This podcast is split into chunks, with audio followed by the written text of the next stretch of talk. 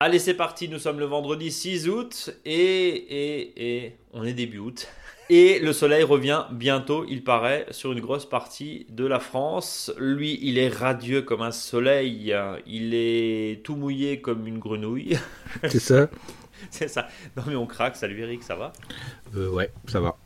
Voilà. Mais vraiment un petit ça va, hein, parce que... Ouais, c'est un petit ça va, hein. c'est un peu morose. Hein. Non, c'est vraiment là, c'est... Non, mais à bout d'un moment, on n'en peut plus, quoi. Répète ce que tu viens de me dire juste avant qu'on lance l'enregistrement de ce podcast.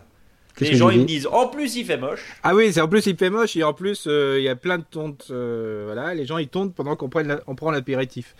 Voilà. Donc ça, euh. ça m'a fait rire parce qu'il y a plein de gens qui disent en plus, en plus. En plus, euh, l'apéritif on le prend avec la, la. Non mais c'est une transition toute trouvée parce que après avoir parlé évidemment de l'agenda du jardinier, d'avoir répondu aux... On a eu trois questions là cette semaine, euh, les gens sont en vacances, hein, ça se voit, et eh ben on va parler de la pelouse. Justement, comment tondre? Alors comment tondre? On va pas vous donner des, des cours de tonte, mais en tout cas, Eric est plutôt dans la tondeuse écologique dans le dans la hein, dans l'entretien. Oh, voilà et puis euh, là faut pas oublier que quand même le mois de septembre, bien qu'on soit déjà au mois d'octobre, mais réellement le mois de septembre va bientôt arriver, donc il va falloir commencer à, à préparer le sol si on veut voilà refaire sa pelouse ou la compléter, et puis notamment vu les températures qu'il fait en ce moment, pourquoi ne pas faire du regarnissement si on a un morceau de pelouse qui a, qui a été, je sais pas, il y a eu des travaux ou qui manque un peu de gazon, bah voilà, c'est peut-être le bon moment quoi.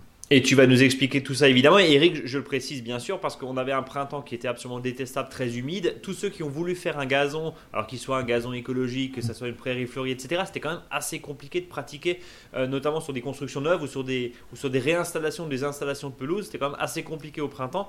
On pense que là, si l'automne le permet, c'est-à-dire mm. pas de température caniculaire, mais un vrai automne avec quelques pluies, euh, puisque de toute façon, toi, hein, ta religion, c'est on sème le gazon en Septembre, octobre, ouais, voilà. septembre, octobre. Voilà. Euh, l'idée, bah, c'est quand même peut-être de, rattraper ce qu'on n'a pas pu faire au, printemps. C'est tout à fait ça.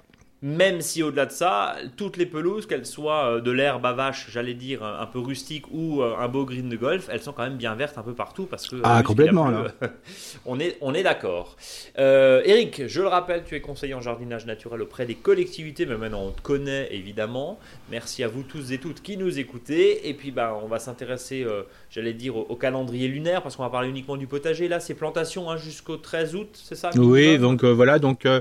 Là, c'est intéressant parce que on a euh, voilà du, 7 au du 19 de mémoire, euh, on peut planter. Donc euh, là, on est plein dedans. ça tombe bien, ça permet dans le jardin de faire les belles plantations pour l'automne-hiver. Hein, donc qu'on soit au potager. Mais avant, il bah, faut savoir qu'aujourd'hui, sauf si on se trompe complètement et on soit en canicule à partir du 15 août, bah, je dirais, allez voir vos pépiniéristes, horticulteurs, achetez des plantes, repiquez-les, même en pot. Euh, aujourd'hui, c'est pas très compliqué, quoi. Hein. Euh, ça doit, ça doit reprendre, bien, bien sûr, bien arrosé, mais quel que soit le type de plante, d'ornement et compagnie, vous pouvez planter. Hein. Et alors, si, bien sûr, euh, les 15 derniers jours de, d'août. Ouais, on a 35 degrés. Quoi. voilà, j'y crois pas. Ouais.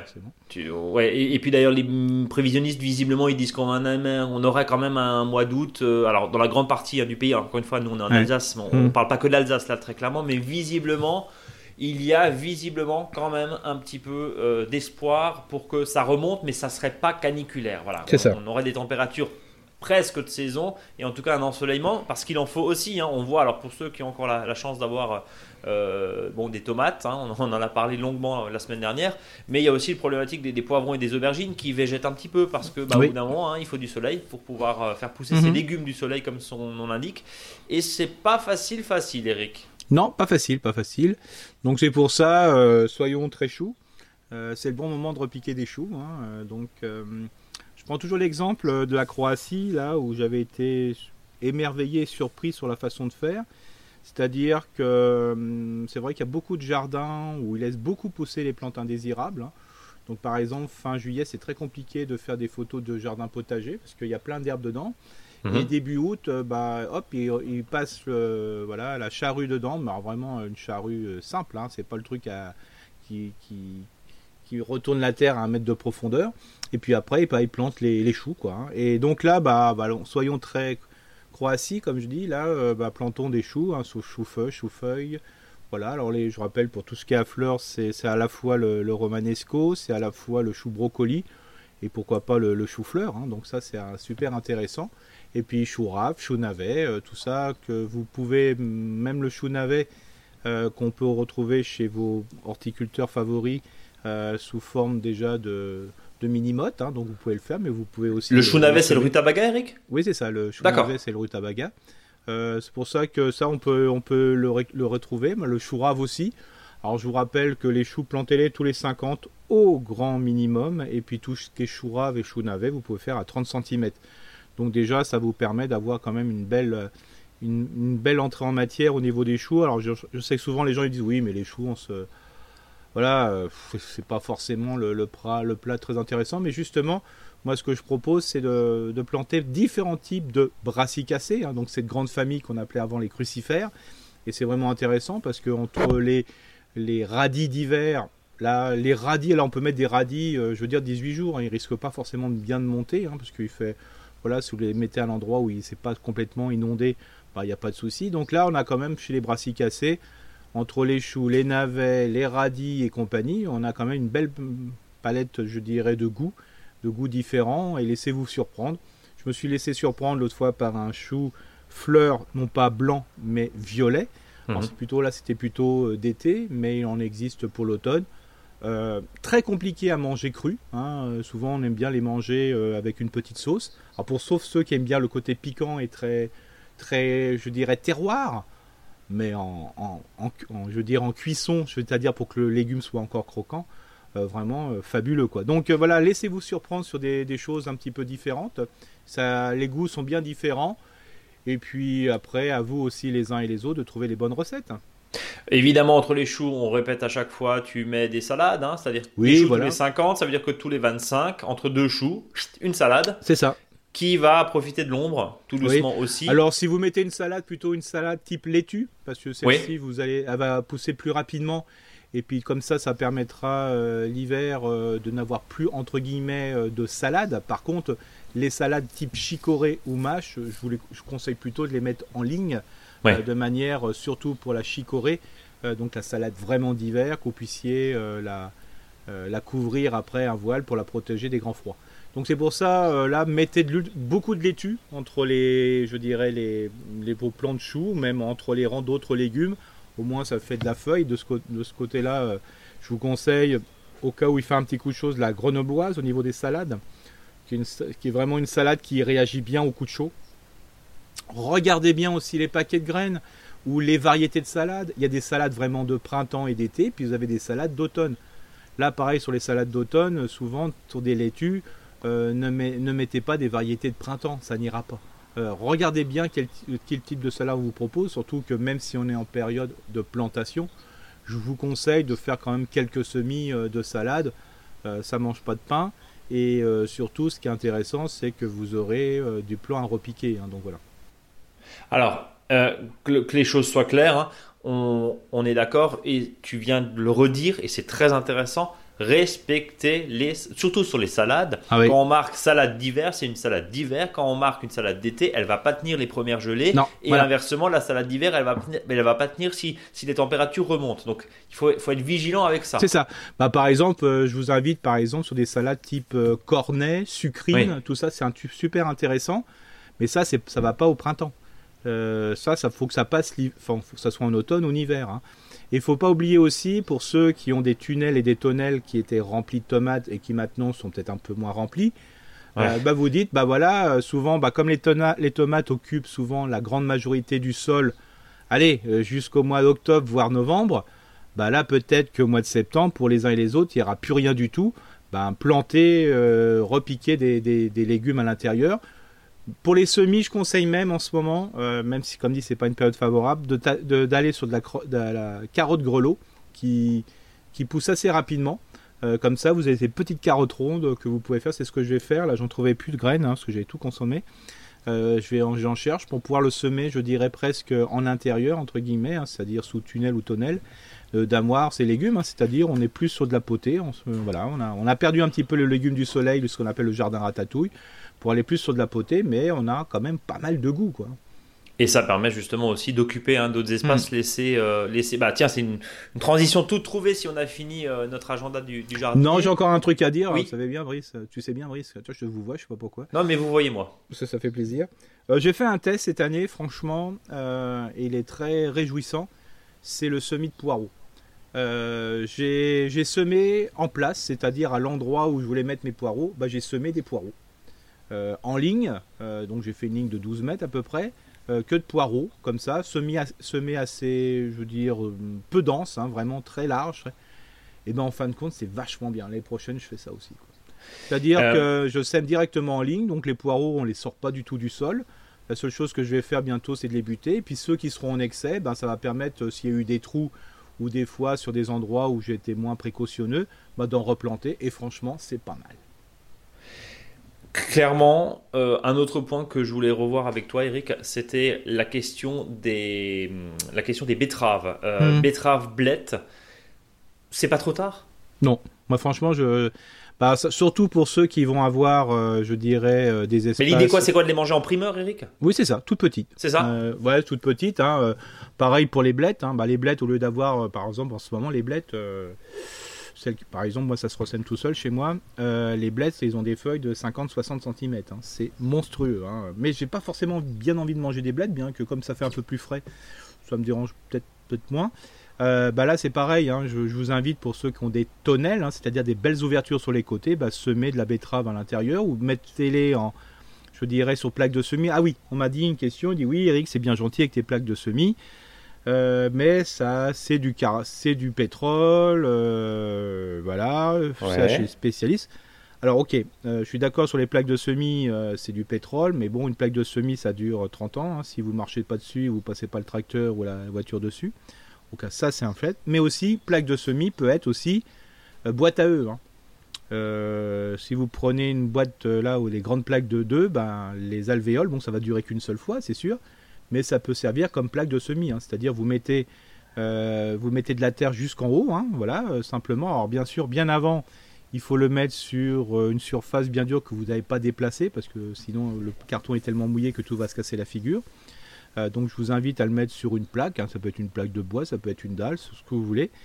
Vous mettez bien votre plaque carrée sur le sol, qui fait souvent la largeur d'une plaque de d'ailleurs de 50 sur 50 et vous mettez de la terre jusqu'en haut. Et puis après, vous faites vos semis à l'endroit où il y a les alvéoles et ça vous fait vos plaques de semis. Les choux raves, on a aussi régulièrement des soucis d'éclatement. Alors, on va dire oui, alors c'est all sick comme on dit chez nous en, alsacien. Alors, c'est pas la même chose hein, quand, il, quand, il est all sick, ça veut dire qu'il fait du bois. C'est ce que je disais la semaine dernière. Alors, certains vont dire oui, mais c'est un excès d'eau. Bon, aujourd'hui c'est cohérent. D'autres vont dire oui, mais c'est un excès de chaleur. En fait, c'est mhm. quoi le bon, c'est quoi le juste milieu, Eric? Bah, c'est l'excès. C'est-à-dire, c'est un légume qui ne pousse pas assez vite. ok. Donc, ça veut dire que un excès d'eau est aussi préjudiciable qu'un excès de soleil ou de chaleur ou de sécheresse. C'est ça. Et il faut, faut, savoir aussi. Mais le chou, il aime bien l'eau, Eric. Je comprends pas. Je suis d'accord, justement, mais il faut savoir par rapport aux caractéristiques du sol que l'on a, peut-être que notre chou rave ne va pas être aussi gros celui, que celui qu'on va acheter dans le commerce. Ouais. Donc, attention. C'est-à-dire qu'une fois que le chou a atteint son, son, développement, je dirais normal, il n'ira pas plus loin parce que les caractéristiques du sol, de l'environnement fera que le chou va être de allez, 8 cm. Bah, au-delà, si on attend 8 cm pendant 15 jours, 3 semaines, en attendant qu'il grossisse, qu'est-ce qu'il va faire? Il va exploser. Surtout s'il y a un excès. Un excès de chaleur ou un excès d'eau. Donc attention aussi aux excès, mais en même temps tu dis attention, mais il n'y a rien à faire quoi. non, c'est ça. non, mais c'est-à-dire que tout simplement quand le chou commence à grossir, parce qu'au début on voit cette petite protubérance au bas qui nous permet de dire si on a un chou rave ou un chou normal. Hein. des fois on peut se tromper. C'est là qu'on dit ah bah oui tiens c'est un chou rave bah, ça grossit, ça grossit, puis au bout d'un moment, on voit que si ça grossit plus, il faut le manger. L'idée, c'est aussi de ne pas avoir les yeux plus gros que le ventre, dans le sens où, et on en parlait, je crois, il y a 15 jours, c'est toujours très frustrant de se dire, ah bah oui, mais je veux pas récolter un mini poivron ou des mini haricots. Oui, mais ou un mini concombre. Seulement, au bout d'un moment, on euh. sait très bien que ben, si c'est pour avoir des fruits, euh, ou en l'occurrence la courgette, euh, des concombres qui sont pas savoureux du tout, bah vaut mieux les hmm. prendre petits. C'est ça, c'est-à-dire que si vous regardez sur le paquet de graines ou sur l'explication de la plantation, si vous voyez que c'est un légume qui pousse rapidement, euh, il faut pas aller bien au-delà que d'une certaine période. C'est pas un céleri. Un céleri rave, euh, par exemple, bah lui, il peut mettre 5 mois, 6 mois, 7 mois, vous le laissez en sol, donc il peut toujours grossir. parce que c'est un légume qui prend son temps tranquille. Mais si vous mettez un légume qui pousse rapidement, euh, comme pareil un chou paumé, hein, c'est chou, chou qui se pomme très rapidement. Bah là, il faut pas attendre 36 ans parce qu'à un moment, il va éclater. Donc, à surveiller aussi et qui à les récolter avant. Eric, oui. est-ce que tu as fini sur la journée Oui, je vais, dire, je vais dire ça. Ouais. Bon, alors justement, va passer aux méthodes euh, j'allais dire aux méthodes exotiques, puisqu'il y a Alexandre, va passer aux, questions-réponses. On a lancé, tiens, euh, vous qui nous écoutez, n'hésitez pas, et vous le savez, vous en avez l'habitude, à nous laisser vos questions. Là, Facebook, on a lancé un petit appel, je crois, début de semaine. On a dit, bah voilà, si vous avez des questions, n'hésitez pas. C'est la première fois qu'on le fait. il y a Alexandre qui nous demande, je sais pas si tu es un spécialiste de la noix de coco, mais il dit, je viens de ramener une noix de coco de Seychelles, comment la faire germer? Je sais pas du tout si c'est une blague ou pas. Comment la faire germer et surtout comment conserver la plante dans de bonnes conditions? Est-ce que tu t'y connais en noix de coco, Eric? Euh, non. Bon, donc ça sera la colle. On a réussi là, franchement, euh, bon, la noix de coco, euh, non, ça je sais pas. Tu sais pas. Bon, bah, allez sur. Euh, là, franchement, voilà, quand on sait pas. Désolé, Alexandre. Bon, désolé. Euh, Amsma qui nous dit avoir, après avoir arraché mes tomates et pommes de terre, entre parenthèses milieu, ça veut tout dire, je mhm. veux mettre un engrais vert, mais lequel? Alors on va le rappeler, nous sommes en août, euh, le semis d'engrais vert ça commence vers la fin de l'été, voire l'automne. Elle, elle, nous met moutarde ou facélie? Moi je dirais plutôt moutarde. Moutarde, d'accord. Alors, là je vais encore. Moutarde est une brassicacée, donc c'est-à-dire une crucifère. Moi, je mettrais pas 100% de, de, moutarde parce que ça se mange pas. Sauf si c'est de la moutarde comestible. Je, l'invite à acheter de la moutarde comestible. D'accord. C'est-à-dire ces, ces, espèces de plantes qu'on qu'on peut manger, hein, qu'on trouve d'ailleurs dans les magasins spécialisés et qui coûtent une blinde. Mhm. Euh, moi, ce que j'invite la personne, euh, l'auditrice, c'est de, de, dire, bah voilà, allez, j'avais prévu de mettre que dans un, un engrais vert, et si à la place je mettais un chou, des choux quoi. Donc l'idée c'est quoi? C'est de, bah, si, on met, si on met de la moutarde blanche, hein, donc qui est une brassicacée, euh, autant de mettre aussi une partie, je veux dire, un tiers ou la moitié de ce qu'on avait prévu en, légumes brassicacés. Hein. Ça, ça, va, ça va remplir la, la, même fonction, sauf que faut pas oublier que dans la récolte des futurs brassicacés, c'est-à-dire par exemple le brocoli ou même un chou paumé, euh, la personne, quand elle va récolter son brocoli, je rappelle toujours qu'il faut simplement euh, récolter que la partie qu'on souhaite consommer, le plus haut possible, la fleur, et on laisse tout sur le sol, c'est-à-dire on laisse la plante enraciner. Déjà, un, le brocoli, par exemple, va refaire plusieurs petites têtes de brocoli. Bien sûr. Euh, voilà. 3-4 récoltes, hein, des fois. Voilà, et c'était pas une injure, hein, petite tête de brocoli. Mais c'est et en plus, ce qui est assez intéressant, c'est que si on souhaite pas manger la dernière petite récolte de brocoli, on peut laisser fleurir. Et ça va être comme un engrais vert. Le sol sera couvert. Le brocoli, qui a un système racinaire très puissant, va aussi chercher les éléments profondément dans le sol et va les remettre au-dessus comme va le faire en engrais vert. Donc c'est pour ça j'invite euh, la personne à dire tiens, et si, allez, testons. Est-ce que, parce que les engrais verts, hein, ça coûte aussi un, peu cher, quoi. Euh, pourquoi pas mettre des choux à un moment et mettre la moitié et voir le résultat, faire une comparaison. C'est toujours intéressant de faire une comparaison, mais planter des choux. Donc tu es en train de nous dire à, Amsma, pardon, euh, l'idée c'est pas forcément de mettre partout de l'engrais vert, mhm. mais c'est aussi de réutiliser bah, la surface. Et c'est ce qu'on disait il n'y a pas plus tard qu'il y a une semaine ou, il y a 15 mhm. jours. Bah, réutilisons l'espace qui a été laissé par les tomates et les pommes, les pommes de terre pour produire finalement de la nourriture. Euh, ça, n'empêche pas derrière de semer un petit peu de moutarde. Oui, hein, il n'y a, pas de, y a pas de souci. Hein, il y a des mélanges effectivement euh, qui existent pour, les, pour la fin, pour la fin d'été. Mais euh, voilà, produisons, produisons, produisons. Et la règle d'or, encore une fois, si on prend euh, si on, va mettre justement ces choux et qu'on va prélever pour les mettre sur le compost, ça sert plus à rien évidemment. Hein. Non, non, il faut vraiment prendre. tête. Il faut simplement prendre ce qu'on a simplement besoin.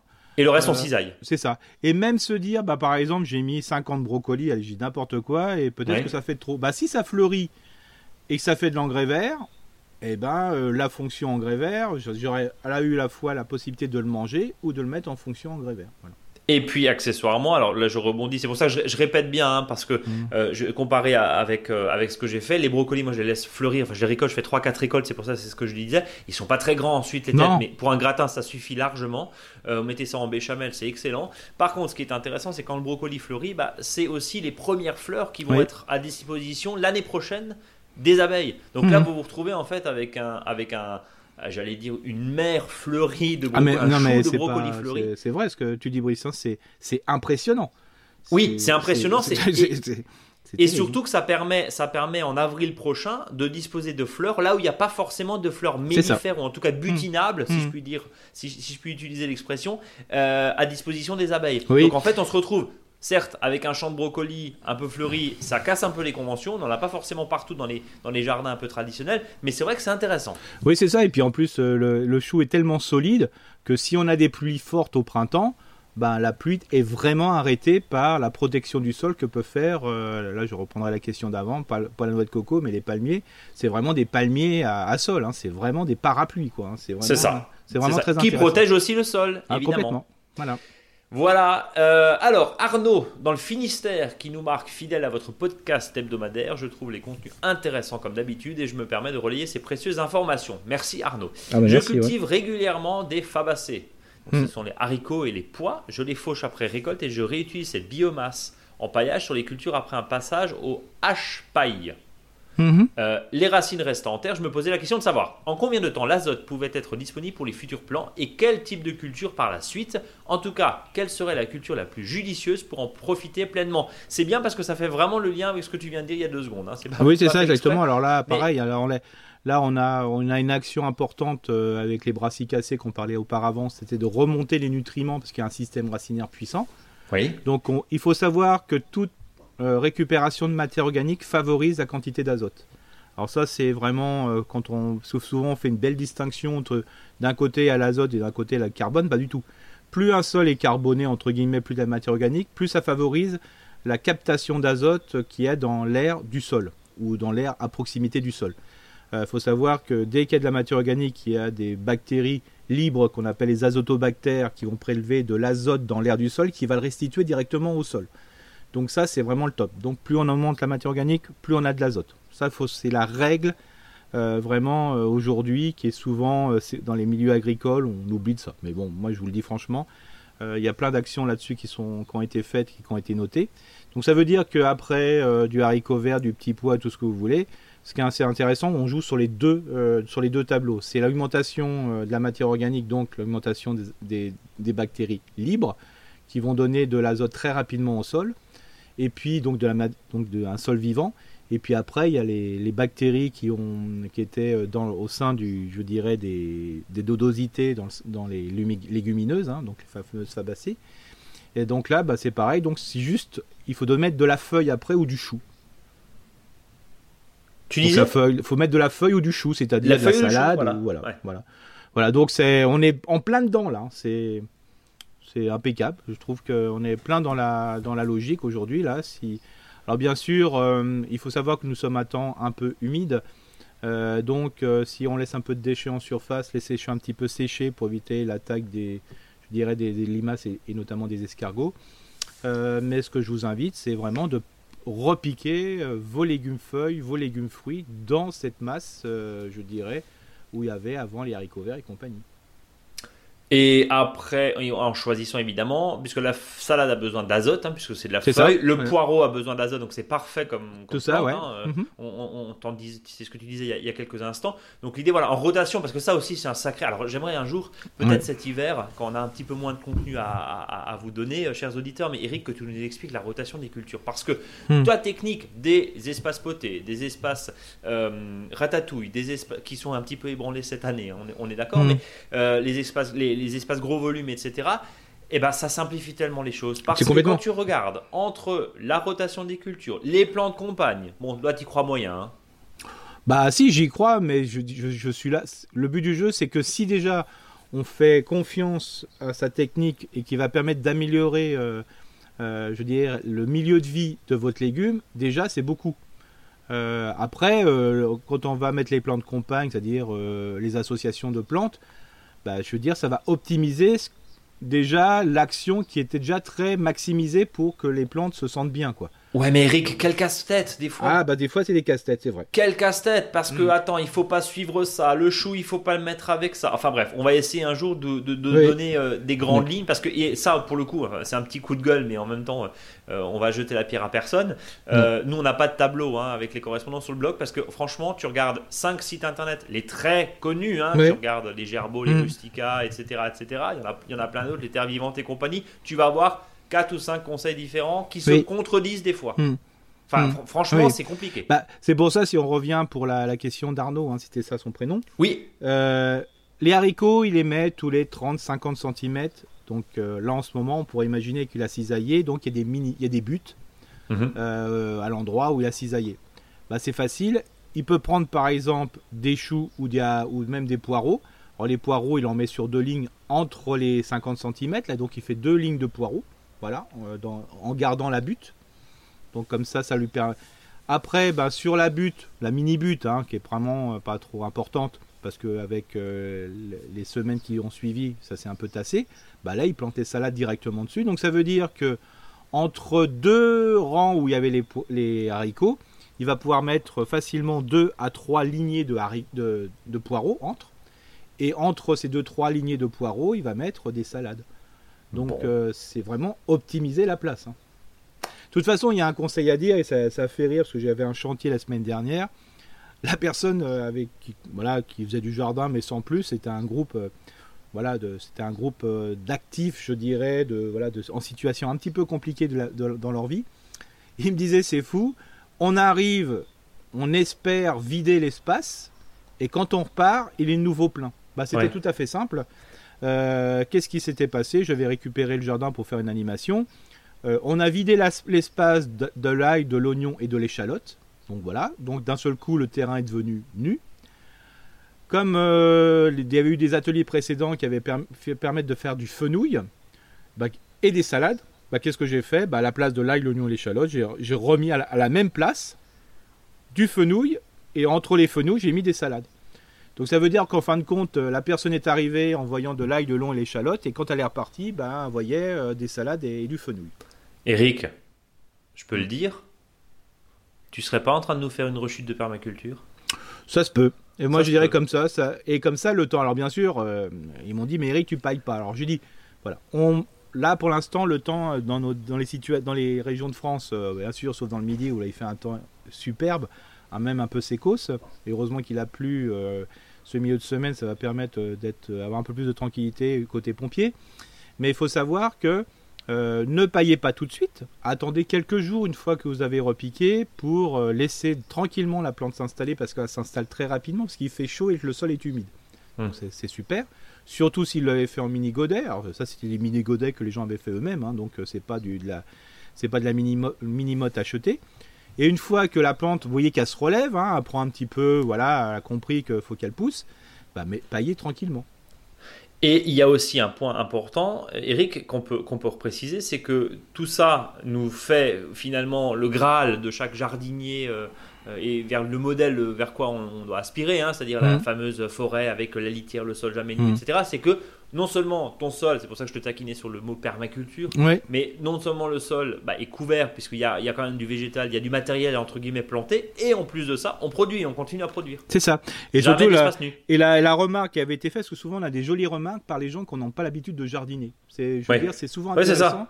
Euh, elle me disait, bah, c'est bien parce qu'on a trituré le sol. Le sol est tout meuble. Alors là, vraiment meuble parce que on a arraché euh, les différentes plantes, hein, euh, voilà, qu'on a fait sécher après. Alors là, on les a pas fait sécher pour tout dire, euh, on les a fait sécher sous une tonnelle parce qu'on avait tellement, on craignait tellement qu'il pleuve après que on l'avait séché là. Mais ce qui est intéressant, c'est que le sol il est meuble. Alors c'est quand même dommage de ne pas l'utiliser. On, donne un tout petit coup de griffe dedans. Et après, ben, on replante facilement parce qu'il y a les racines qu'on pu, les, racines des plantes qu'on a ôtées qui ont pu ameublir le sol.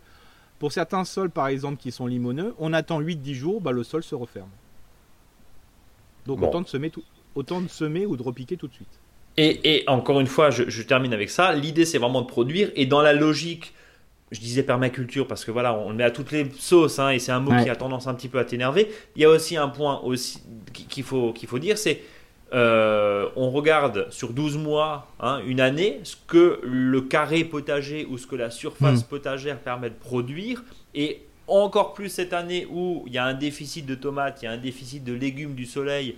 Assez compliqué et euh, qui donne un gros coup au moral au jardinier que nous sommes, bah, on va peut-être se rattraper sur autre chose. On va se rattraper sur les haricots, on va se rattraper sur les poireaux, peut-être fin d'année ou début d'année prochaine. Mais l'idée, c'est aussi de compenser d'éventuelles pertes mhm. parce que, voilà, là aussi, adaptation et résilience. C'est ça, exactement. Bon, eh ben on, est, on, est, on est plutôt d'accord. Peut-être vous qui nous écoutez, dites-nous si oui, dites vous avez peut-être changé aussi vos, vos, méthodes, votre façon de voir le jardin, parce qu'encore une fois, euh, si euh, les haricots sont arrachés, bah, au lieu de laisser le sol nu, bah, nu pardon, bah, je vais remettre de la salade pour cet hiver, par exemple, etc. etc. Donc, expliquez-nous comment vous, vous faites. N'hésitez pas, bien sûr, à nous, à nous contacter. On passe au dossier de la semaine, Eric. Oui. Et tu vas nous parler de la pelouse. C'est ça, donc euh, la pelouse, comme dit, il y a la pelouse qui est en place. Donc cette pelouse euh, qui en principe ne se tombe pas au mois d'août, hein, ça sera plutôt fin août quand ça commence, mais là il faut savoir qu'on la tourne tout le temps. Euh, donc euh, ce qui est important c'est surtout continuer de bien la tondre au-dessus des 6 cm hein, de manière à avoir une pelouse bien dense avec un système racinaire puissant. ce qui est bien c'est ce qu'on fait maintenant va permettre de perdurer dans les années à venir. Donc ça, une pelouse qui sera bien installée, je dirais là, bah, va permettre d'être bien installée en 2022. Donc surtout euh, favoriser le système racinaire, euh, donc en tondant un petit peu plus haut. Alors bien sûr, si on peut le tondre très souvent, euh, c'est-à-dire tous les 5-6 jours, en tonte mulching, c'est super parce que ça permet de laisser un maximum de déchets sur place qui va être retransformé en azote qui va, qui va permettre à la pelouse d'être poussante mais sans plus. Donc c'est ça qui est intéressant. Mais si vous ramassez l'herbe, bah, profitez de cet herbe-là pour justement l'utiliser pour vos paillages et compagnie ou même là en cette année, hein, c'est la première fois que ça m'arrive parce que moi la pelouse j'en ai pas parce que j'ai pas de pelouse, mais j'ai les voisins qui me donnent de la pelouse. Euh, c'est la bien la première fois que je mets euh, de la tonte de pelouse au compostier. Donc euh, là, ça me manque. Tellement qu'il y en a quoi. Tellement qu'il y en a quoi. Hein. Donc là cette année, c'est vrai que j'étais en quantité parce qu'en principe je mets toujours une unité de, de tonte pour une unité de déchets un peu plus grossier. J'en avais pas assez. Euh, là, j'étais un petit peu vert, donc, euh, mais voilà, ça se passe pas trop mal. Hein. J'ai optimisé ça au compost, parce que je pouvais pas le mettre entre les rangs des légumes, parce que c'était déjà assez poussant. Et en plus, avec les limaces, il bah, faut, aller, le faire sécher, mais faire sécher de ce temps-là, c'est compliqué. Donc voilà. Mais comme dit, euh, tondez le plus haut possible. Voilà. Et puis il y en a pas mal qui ont travaillé aussi sur le fait, sur des zones qui n'ont pas été tondues parce que ça poussait tellement qu'ils en avaient marre bah en fin de compte, le résultat est pas si mal que ça. Hein. Donc euh, ils ont un endroit qui est super bien tendu, super joli, puis le reste, ça reste en prairie de fauche, qui sera fauché début octobre, voilà, c'est pas mal.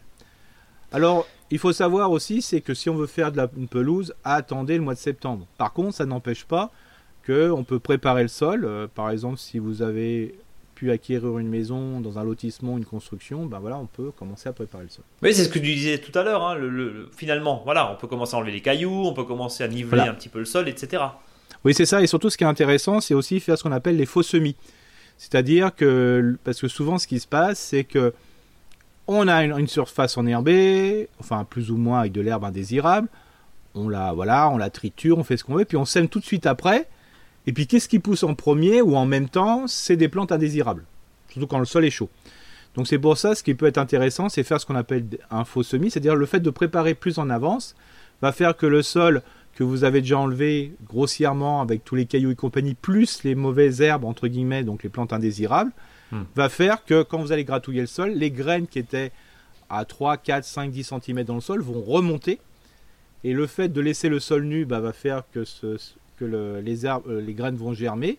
Et donc, pendant ce temps-là, vous, bah, il suffira d'attendre que ça pousse pour redonner un petit coup de binette dedans pour enlever ce flot de graines qui, a déjà, qui, aura germé.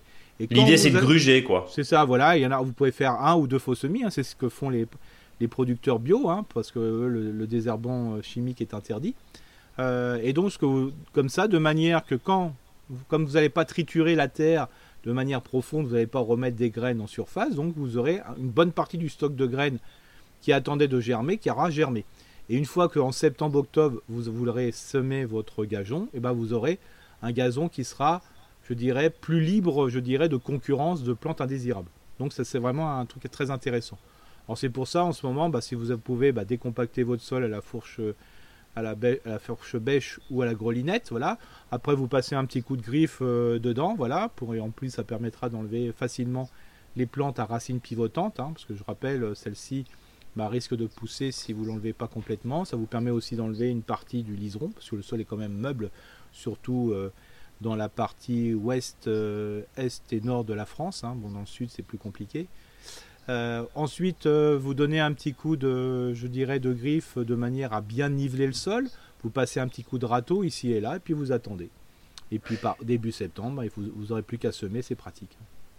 Tu parlais tout à l'heure pendant le sommaire aussi de, de regarnissage. Hein, oui, oui. alors le regarnissement de des, alors, je sais jamais si c'est regarnissage ou regarnissage. Regarnisse, ouais. On va regarnir comme ça. On, va regarnir, voilà. On va regarnir. Comble les trous. Euh, alors ça aussi, en principe, ça se fait en septembre-octobre. Mais vu les conditions climatiques qu'on a en ce moment, pourquoi pas profiter des fois des temps de vacances et compagnie pour le faire? Donc là, vous prenez euh, déjà il faut, euh, il faut être sûr de bien est-ce qu'il faut regarnir ou pas. Alors je vous donne un truc pas cher. Euh, il suffit que si vous avez une pelouse qui manque un petit peu, qui a un peu de trou, quoi. Euh, voilà, ce que je vous conseille, c'est de, ne plus tondre, voilà, et de laisser l'herbe simplement fleurir. Et le fait que cette herbe qui va fleurir, bah, boucher les trous en se, en se ressemant et puis après en, en, en germant. Et comme ça, ça va permettre plus facile. Alors, si vous ne voulez pas ça, vous pouvez faire un complément avec euh, du, alors, ce qu'on appelle du gazon pour regarnir, ou un gazon universel, ou un gazon rustique, comme, comme c'était. Alors, surtout si vous avez un endroit où peut-être que vous avez fait passer un câble, euh, des choses comme ça, donc euh, vous n'avez plus de gazon. Alors, ce que je vous conseille, c'est simplement, là, vous décompactez bien le sol à la fourche bêche, vous griffez, Ensuite, vous pouvez mettre un petit peu de terreau dessus. Hein, une fois que vous avez passé tout ça, vous ratissez et puis vous mettez de, voilà, du gazon. Alors quand vous faites du regarnissement, euh, soyez un petit peu plus généreux, je dirais, en gazon. Donc on peut mettre jusqu'à 25 à 35 grammes par mètre carré. Donc ça vous permet d'avoir quelque chose un peu plus dense et un peu plus rapide, en sachant en principe que les espèces qui sont pour le regarnissement, en 6 jours, 7 jours, c'est levé. Donc euh, ça permet de se regarnir très très rapidement. Euh, alors quand vous avez semé, à la main hein, ou au semoir, parce que des fois même les boîtes, euh, vous avez, quand vous, enlevez la boîte, il y a des trous, donc ça fait un peu un semoir. Mais ce que je vous invite à faire, voilà, c'est de prendre des graines et de voir à peu près ce que ça correspond, 25 ou 35 grammes. Comme ça, ça vous vous rendez compte à peu près la quantité de graines au mètre carré. Parce que le but du jeu, c'est pas de faire tomber une boîte de 10 mètres carrés sur un mètre carré. Ça va mal pousser et ça coûte un peu cher. Donc c'est pour ça, regardez, vous avez tous des balances, euh, je veux dire, de précision là. Euh, ce que ça correspond, 25 ou 35 grammes, comme ça, ça vous donne un peu une idée de ce que vous voulez. C'est pour ça que des fois, semer à la main, c'est pas mal. C'est-à-dire, vous dites, voilà, j'ai un mètre carré, je me le pèse, euh, voilà, avant de faire le cake traditionnel de la soirée, là, vous, faites, vous semez vos graines et vous prenez un verre, voilà, vous dites, voilà, ça c'est pour un mètre carré, puis vous le faites au fur et à mesure, comme ça, vous en mettez pas trop et non plus vous en mettez ce qu'il faut juste. Donc ça, c'est impeccable. Une fois que vous avez mis vos, vos, graines en surface, vous prenez le dos du râteau, puis ou un rouleau, c'est sur une grande surface, mais le râteau ça suffit bien, et vous tapotez. Et après, vous arrosez, euh, pas à l'arrosoir, ou si vous mettez à l'arrosoir, il faut mettre la pomme dans l'autre sens, ou soit vous arrosez au tuyau d'arrosage, mais en mettant un système qui vous permet d'avoir une pluie fine. Sinon, euh, les graines vont virer sur les côtés. Eric, rappelle-le parce que le nombre de personnes qui vont laisser courir l'arroseur pendant un quart d'heure, une demi-heure, trois quarts d'heure, une heure, et en fait, qu'est-ce qui va se passer au final? Il va se passer mm. qu'on va avoir un espèce d'amas, il suffit que votre mm. terrain soit en pente ou qu'il y ait une petite flaque, et ben on va se retrouver avec toutes les graines à cet endroit-là. Et, et, c'est dommage parce qu'au prix où ça coûte le gazon, bah en fait on est obligé de recommencer quoi. Ah bah complètement, oui, ça sert absolument parce que là après vous avez un gazon à regarnir un gazon de regarnissement à regarnir, donc ça, on n'en finit plus quoi. C'est ça, on n'en finit plus. Donc attention aussi à euh, manier, euh, si je puis dire, l'arroseur de façon euh, assez. Oui, il faut simplement, hein, comme dit, il faut simplement que ça soit mouillé, voilà, tout simplement hein, pour que les graines et la terre collent bien. C'est ça, ça sert simplement à ça. Hein. Voilà, et puis, à faire adhérer et non pas et, non pas remplir des litres et des litres. Non non, c'est pas comme si vous c'est pas comme si vous repliquez un chou et puis le but du jeu c'est que la, la, mode qui est en dessous se gorge d'eau. Hein. C'est pour ça que d'ailleurs que les mini-modes, il faut les faire gorger d'eau avant. Donc euh, c'est pour ça que là, comme dit, euh, je vous invite à, pour le regarnissement, mais si vous voulez vraiment faire un gazon, attendez septembre-octobre parce que je ne sais pas. Sinon, euh, Brice et moi-même, nous serions météorologistes. C'est ça. Voilà, on ne sait pas, peut-être que dans 8-10 jours, c'est canicule. Donc voilà, simplement sur des moments de regarnissement, c'est pas, c'est pas mal. quoi. Bon, on referme ce dossier pelouse? Oui, voilà. Mais de toute façon, on va en reparler à petit près après pour la, la confection au mois de septembre-octobre. Mais ça me semblait important de profiter de ce moment-là pour pouvoir gérer. Ah oui, et puis toutes les plantes indésirables que vous avez enlevées, soit parce que c'est du regarnissement ou soit parce que euh, vous voulez entretenir le terrain, ça surtout ne le jetez pas. Parce qu'il faut savoir qu'une plante indésirable est la meilleure des plantes parce qu'elle correspond à l'environnement où vous l'avez enlevée. Donc c'est-à-dire qu'elle s'est exprimée de la manière la plus positive possible. Donc ce déchet de, de plante, qu'est-ce que vous faites? Vous le récupérez même si c'est monté en graines vous le mettez à un endroit où tous les ans vous mettez vos courges. Comme ça, l'accumulation de plantes dites indésirables ou dites de mauvaises herbes, hein, comme ça c'est plus simple, va faire qu'à un, bout d'un moment, bah, les plantes vont plus se ressemer parce que les graines ne vont pas pouvoir germer dans une masse de matière organique trop importante. Alors surtout, gardez bien ces, déchets végétaux, c'est les meilleurs au monde. Bon, et eh ben en tout cas, merci pour ces précieux conseils comme chaque semaine. On passe au faux dicton? Oui, alors celui-ci, c'est suite à des remarques qu'on a fait depuis, depuis le début. Peut-être qu'il y en a qui se reconnaîtront dans un. Bah, mais bon. Quittons à l'heure de l'apéritif est un chien en herbe actif. voilà, on respecte les horaires imposés par les voilà, et puis c'est mieux. C'est tellement en ce moment. On évite le dimanche à 15h.